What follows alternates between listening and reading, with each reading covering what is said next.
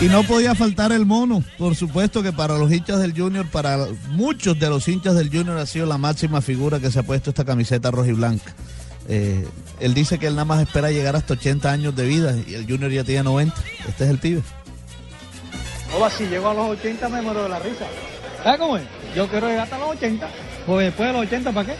Nostalgia no hay, es alegría. Alegría de haber ganado dos títulos en el equipo, de haber jugado bien, que es lo más importante, pienso yo, y que la gente le reconozca uno la calidad de juego dentro de la cancha y fuera de la cancha. Y encontrarse con todos los amigos acá. Junior de Barranquilla, 90 años, 90 años, y la afición está pidiendo que para celebrar estos 90 años le den la octava. Ajá. Ojalá que se dé. Bueno, esa es la ilusión de los hinchas del No, Junior de hoy, Barranquilla. hoy, lo hoy se va para la celebración. Menos mal que mañana no hay que trabajar.